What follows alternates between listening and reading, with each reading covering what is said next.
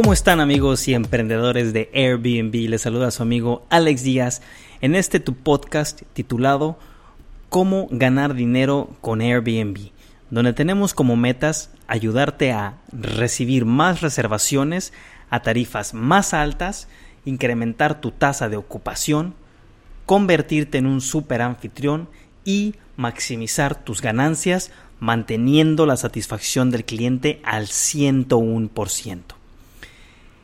En este episodio vamos a platicar acerca de cómo obtener el permiso del propietario para poder alquilar en Airbnb, para que tú puedas rentar y puedas recibir huéspedes en toda la casa o en ciertos cuartos. ¿Quieres saber el número de veces que me han preguntado una y otra vez esto. Quiero alquilar en Airbnb, pero tengo un propietario, tengo un dueño, un casero. ¿Cómo me acerco a ellos? ¿Y cómo obtengo permiso para alquilar mi espacio? Admito que esa pregunta es un poco compleja, pero vamos a analizarla y a estudiarla poco a poco. Yo, como muchos otros, no soy dueño de la propiedad que tengo en Airbnb.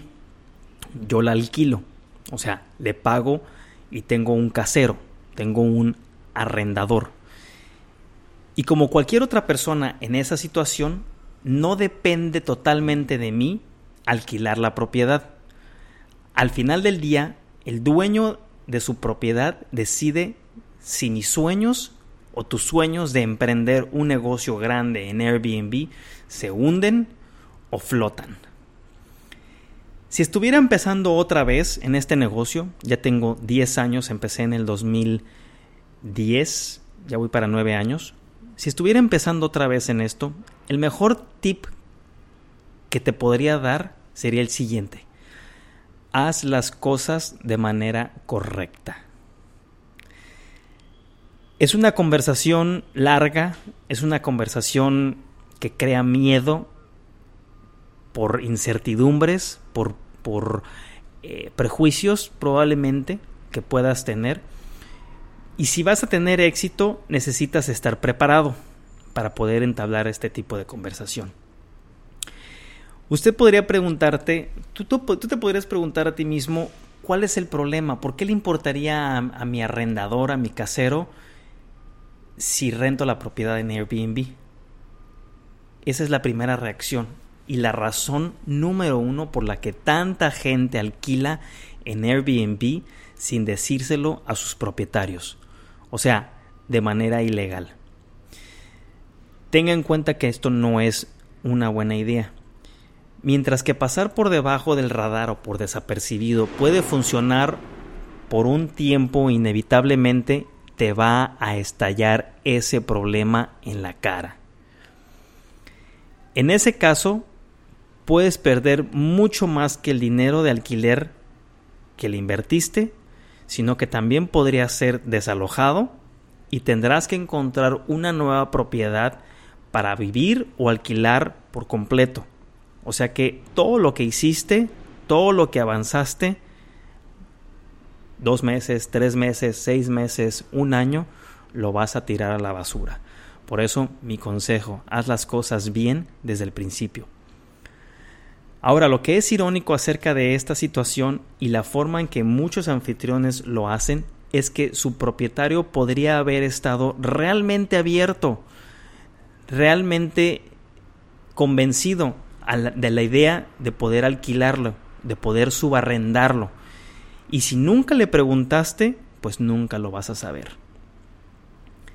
Si terminan descubriendo que alquilas o subarrendas la propiedad en Airbnb, vas a destruir cualquier buena voluntad potencial con la que podrías haber iniciado este negocio en primer lugar. Si intentas acercarte a la conversación con el dueño después de que te hayan cachado, pillado o agarrado con las manos en la masa con huéspedes en la propiedad, las probabilidades de obtener un permiso serán mucho menores y te puedes despedir de ellas con un beso y decirles adiós. Entonces vamos a hacer las cosas de la manera correcta, ¿vale? Por supuesto que sí, vamos a conseguir esa propiedad y vamos a conseguir el permiso para poder subarrendarla en Airbnb. Tienes que saber cómo entrar, como punto número uno, tienes que saber cómo entrar en la mente de un propietario para poder rentar en Airbnb. ¿Qué es lo que piensa? ¿Cuáles son sus temores? ¿Cuáles son sus eh, incertidumbres? ¿Qué es lo que le preocupa? Mucha gente a la que te vas a acercar ha tenido estas propiedades por décadas y sabe mucho más del arrendamiento convencional o el arrendamiento tradicional porque las ha tenido tanto tiempo, ha sido parte de su patrimonio tanto tiempo y se ha metido o ha tenido que lidiar con problemas o con inquilinos morosos que han plagado su juicio, lo han en sus, lo han este nublado. De esa manera no pueden tomar una decisión porque no te conocen y no saben cómo vas a tratar la propiedad o porque simplemente no conocen el esquema de Airbnb. Y tienes que saber cómo poder entrar en su mente. En primer lugar, no tienes oportunidades de negociar con, su con tu propietario si no tienes o entiendes la posición de la que proviene. Eso es muy importante. Si no entiendes la posición de la que proviene, nunca vas a poder trazar o construir ese puente. Tienes que ponerte en sus zapatos. Y ponerse en los zapatos del arrendador quiere decir tratar de pensar en las cosas que influyen en sus decisiones y cómo ven sus propiedades, cómo ven su patrimonio, cómo ven a sus bebés, porque las propiedades literalmente podrían ser consideradas como sus bebés. Les costaron mucho trabajo, mucho esfuerzo, mucho sacrificio. Si no sabes mucho sobre propiedades de alquiler, permíteme informarte a los propietarios, los propietarios ven sus propiedades de alquiler a largo plazo, propiedades que tienen menos de contratos, vamos a decir, de un año o dos años o tres años, como una fuente de ingresos de bajo riesgo y con un ingreso modesto. O sea que por eso se le llaman eh, eh, activos pasivos, de tal manera que están generando sin tener que invertirle tanto tiempo. Algunos propietarios ganan mucho dinero con las propiedades y otros solo obtienen ingresos adicionales. Pero una cosa que no cambia es que los propietarios consideran que los ingresos por alquileres a largo plazo son de bajo riesgo. Por eso casi todo mundo, doctor, abogado, ingeniero, tienen una o dos o tres propiedades como inversión, porque los consideran de bajo riesgo. Y el, y el poder mantenerlo de esa manera y tenerlos en su zona de confort, recibiendo mensualmente ese ingreso, es lo que quieren seguir haciendo. Si tú llegas y empiezas a mover el tapete, o empiezas a moverles el esquema, y empiezas a tocar un ritmo de, una canción diferente que ellos no conocen, ahí es donde vas a poder tener algunos obstáculos. Ahora imagina que eres el dueño de una propiedad. Lo más probable es que hagas un gran esfuerzo para renovarla, meterle dinero y hayas firmado un contrato a tu primer inquilino durante uno o dos años. Seas o no un gran propietario, tienes que participar activamente en ayudar al inquilino a disfrutar de su estadía. Tienes que estar al pendiente. Si no sirve el gas, tienes que mandar a alguien. Si se le descompuso algún electrodoméstico, tienes que mandar a alguien.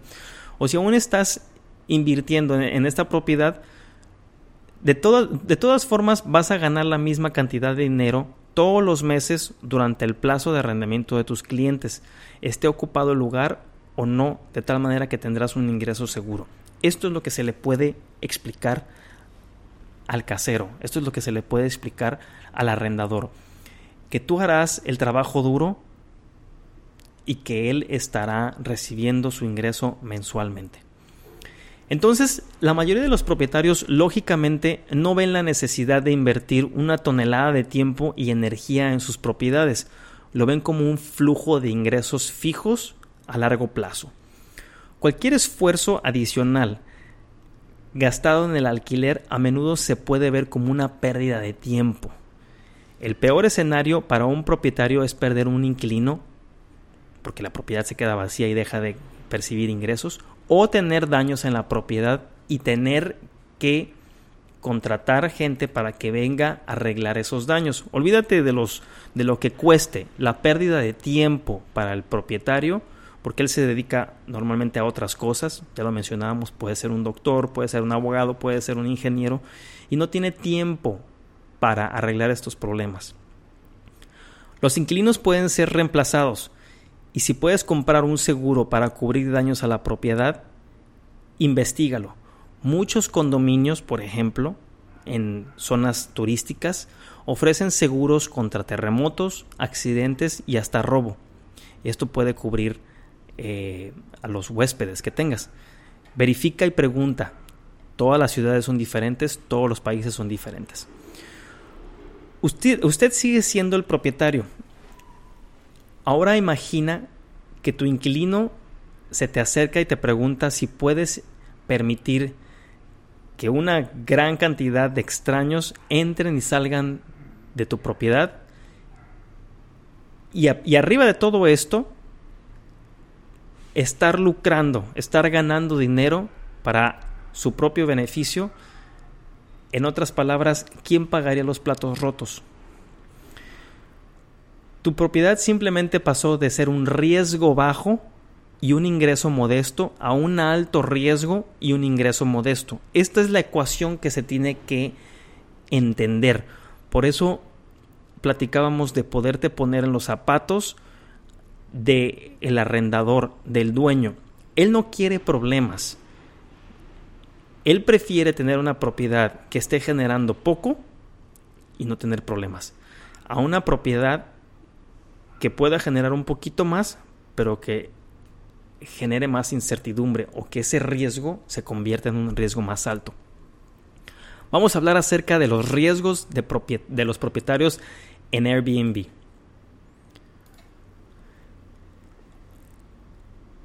¿Cómo se convirtió esto en un alto riesgo para los propietarios? Bueno, es al menos más riesgoso por múltiples razones.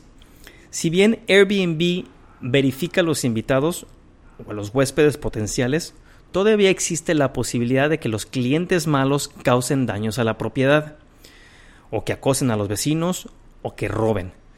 Si no me crees, vete a Google y busca fiestas en Airbnb, o daños en Airbnb, o orgía en Airbnb, y te vas a dar cuenta de lo que estoy hablando. En muchos municipios de la ciudad, los alquileres a corto plazo son ilegales y pueden estar sujetos a multas si son cachados. Pero aquí está el riesgo más grande. Los propietarios deben tener un seguro de propietario de vivienda para su edificio, si viven en un condominio, que cubra todo lo que puede salir mal. El seguro para propietarios de vivienda negará cualquiera y todas las reclamaciones en caso de que descubran que el espacio se estaba alquilando como un negocio. Y señores y señoras, Airbnb es un negocio. Peor aún, podrían cancelar por completo el seguro de todos los propietarios del condominio, así que todo el edificio sería ilegal. Tengan mucho cuidado con esto. Y permítanme recordarles que ahora están asumiendo este riesgo sin ninguna ventaja potencial. Simplemente no tendrá sentido para ellos, para los dueños, tener que estar asumiendo este problema. En muy pocas circunstancias, un propietario estará de acuerdo con que usted alquile en Airbnb sin al menos obtener algo a cambio. Entonces, las reglas del juego están cambiando. Haz un plan de juego y planea la conversación. Prepárate antes de sentarte con el dueño a platicar de esto. Y por qué no, traza escenarios, revisa escenarios. Pon pros y contras u objeciones y cómo lidiar con esas objeciones. Vamos a platicar acerca de la negociación con los propietarios de Airbnb. Ahora, ahora que entiendes por qué, de hecho, a los propietarios les importan los alquileres en Airbnb, por todos los riesgos que, que acabamos de platicar, es hora de hacer un plan de juego. Tienes que tener un plan de juego para saber cómo poder lidiar con todas las objeciones que pueden suceder o que pueden surgir. Para obtener un sí, tendrías que estar preparado para cambiar la ecuación de la que hablábamos hace ratito. Riesgo, ingresos para ellos. Ponte sus zapatos. para que puedas entender mejor esta ecuación. Ahora, eso no significa necesariamente pagar más renta, pero en muchos casos eso es todo lo que se necesita. A veces vas a tener que pagar un poco más, un poco, un extra para ablandarles esos corazones a los arrendadores cuando saben que vas a estar haciendo dinero con su propiedad. Ten en cuenta tu posición relativa antes de entrar en la conversación. Trázate estas preguntas. ¿Cuánto tiempo has sido inquilino? ¿Te has portado bien? ¿Has causado daños? ¿Hay quejas durante tu estadía? ¿O eres un buen inquilino? ¿Qué edad tiene tu arrendador? ¿Es un arrendador octogenario que probablemente nunca haya escuchado de Airbnb? ¿O es un arrendador en sus cuarentas? ¿O es un arrendador que viaja activamente y conoce perfectamente el modelo de Airbnb? ¿Han escuchado de Airbnb o no? Ese es un importante punto de partida porque entonces vas a poder saber cuál es su percepción en cuanto al concepto de Airbnb. ¿Qué tan rápido crees que podrían encontrar un nuevo inquilino a largo plazo si te sales? ¿No? ¿Hay alta, hay, ¿Es un mercado con mucha demanda? ¿O le van a batallar un poco y la propiedad se va a quedar dos, tres, cuatro meses vacía sin generar ningún tipo de ganancia? ¿Compartes espacio con otros inquilinos que podrían verse afectados? ¿Estás en alguna ciudad donde hay alquiler controlado, donde no puedes subir la renta o hay algún otro tipo de limitación? ¿Tiene el propietario múltiples, propiedades? ¿Es un, ¿Es un propietario con experiencia en arrendamientos o no? Estar en una posición de negociación fuerte significa que tú has sido un inquilino durante mucho tiempo y el propietario se siente cómodo contigo. Tú ya estás entrando en caballo de hacienda, no eres un desconocido. Ya tienes un récord que habla por ti. El propietario está familiarizado con Airbnb. El propietario tiene varias propiedades o solo unas pocas propiedades. Si el propietario tiene experiencia en el alquiler, si está, eh, si está familiarizado con Airbnb y si ya tienes años con él o meses con él, entonces estás en una posición fuerte para negociar. Y en cuanto peor sea el mercado de alquiler, mejor tu posición. O sea que vas a tener menos demanda. Si estás en una posición fuerte, es posible que solo requieras un poco de compromiso para obtener un sí si estás en una posición débil, podría tomar más tiempo y obtener un sí podría requerir algo de creatividad. Considera lo que le puedes ofrecer al arrendador.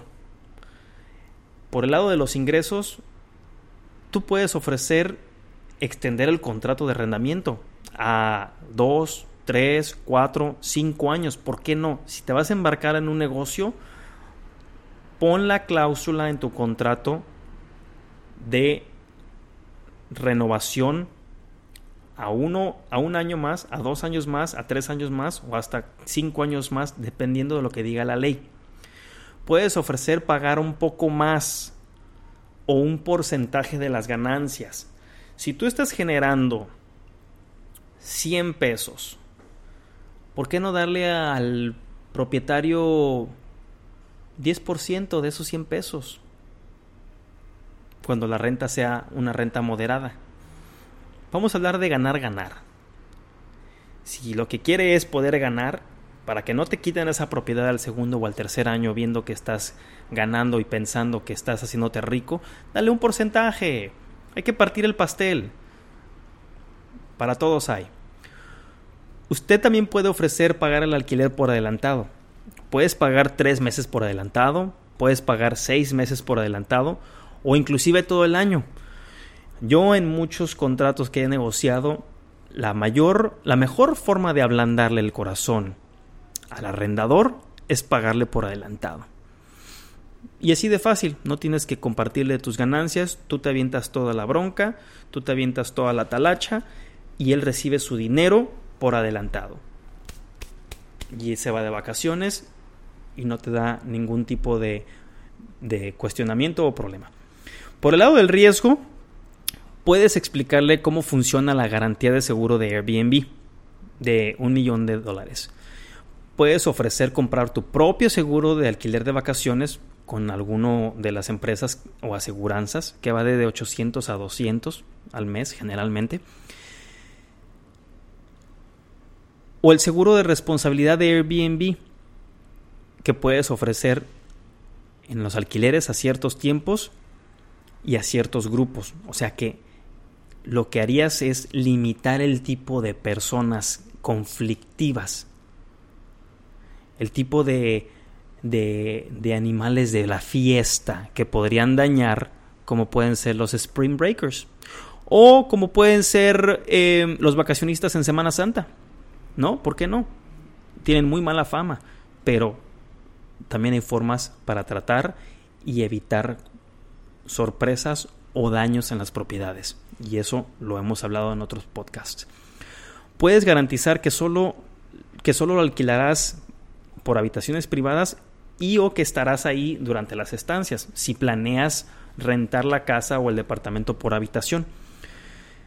Puedes modificar el contrato de alquiler para ofrecer cobertura de ciertos daños tú mismo si hay algún, algo en particular, el patio que le, o el balcón o, algo que le preocupa particularmente al, al propietario, asegúrate de tomar la responsabilidad tú.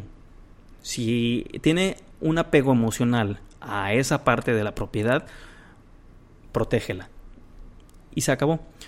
O puedes aumentar el depósito de seguridad, ¿sí? Si él piensa que van a destrozar su casa, ofrece un depósito de seguridad más grande, sin problema. Ahora, esto no es de ninguna manera una lista completa de las opciones, pero son las opciones que hemos visto funcionan y que nos han funcionado en el pasado. En mi experiencia, estas son las cosas que los propietarios se preocupan más o menos y hay, además de algunos otros obstáculos en el camino. Ahora, prepárate para saber qué crees que puedes ofrecerles y cuánto te costará abordar sus inquietudes. Ahora ya estamos preparados para la conversación con el arrendador. La conversación con el propietario de Airbnb depende de la manera como la explores y normalmente hay dos opciones. Uno es directamente ir con el propietario, el otro es llamarlo o lo que nosotros normalmente en código le, llamamos es la operación amigo, que es tratar de hacerte al propietario amigo. Tienes que poder tender ese puente para construir confianza. Si crees que tienes suficiente relación con el propietario, intenta acercarte directamente a ellos. Mi sugerencia es que tu enfoque principal sea simplemente comenzar el diálogo y no tratar esto como un discurso de negocios esta gente, los dueños, tienen más kilometraje y tienen mucho más experiencia que tú. Manténlo simple. Un propietario no probará lo que no puede entender. Y si acumula información y se le pone sobre la mesa o le das muchos datos, lo puedes confundir. Manténlo simple. Intenta enviar por correo electrónico o hablar en persona directa, que es lo mejor, lo que yo recomiendo. Y puedes empezar el correo de una manera muy informal. Hola señor Juan. Recientemente me prestaron un Airbnb en Playa del Carmen cuando fui en mi viaje. Es un servicio increíble. Me preguntaba si había utilizado usted anteriormente este servicio de Airbnb, si había alquilado por medio de Airbnb, por medio de la plataforma. Al simplemente preguntarle su opinión, no los prepararás para la confrontación y abres una conversación simplemente relacionada con lo que saben de Airbnb.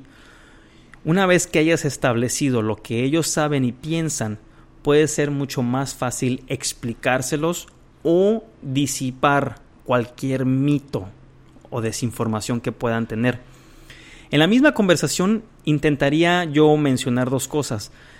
Que estás explorando la oportunidad pero que serías respetuoso al pedirle su opinión primero. O sea, puedes dejarle ver uh, un tinte de tus intenciones y establece que existe una razón sólida por la que estás interesado y cómo se beneficiará él de Airbnb.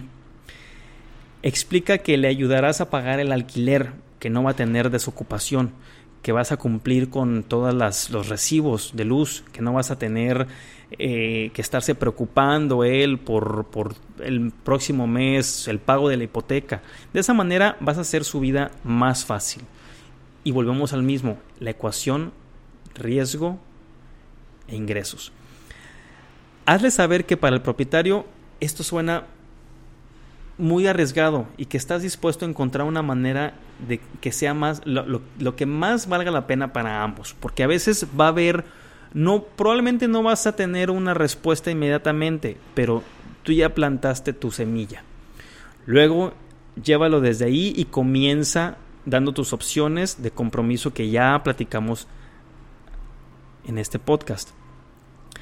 Si el propietario no está abierto a Airbnb ¿Cómo podemos ayudarle? Bueno, aquí está la opción más intensa.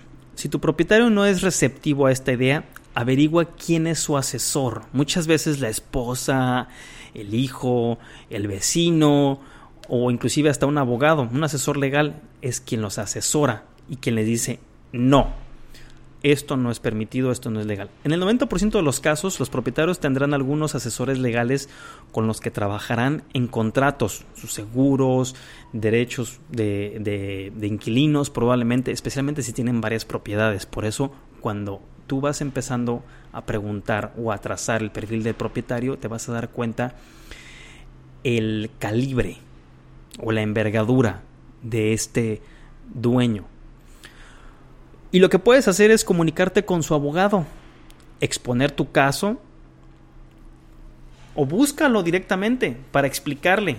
De esa manera vas a lograr dar con el problema de raíz. Como asesor legal de, de, tu arrendador, es su deber representar los mejores intereses hacia el arrendador. Si existe la oportunidad de ganar más dinero y esto está dentro de las leyes locales, estarán obligados a presentárselo. No pueden, no puedes tú hacerle una propuesta y él no presentársela a su cliente, o sea, al propietario. Es mucho más difícil para un propietario decir no cuando su, propio, cuando su propio asesor legal le dice esto es legal y puede funcionar. Bueno amigos, hemos llegado al fin de este episodio en podcast. Esta semana hemos tenido la increíble oportunidad de configurar nuestro curso online premium de cómo construir tu imperio en Airbnb, ofrecemos 7 semanas de material que hemos hecho para guiarte hacia el éxito. Espero que este podcast te haya sido de gran ayuda para lograr tus metas. Si tienes interés en aprender y construir tu imperio en Airbnb, obtén el curso en udemy.com o el libro digital en amazon.com en donde encontrarás todo este material. Muchísimas gracias por sintonizarnos y nos vemos a la próxima.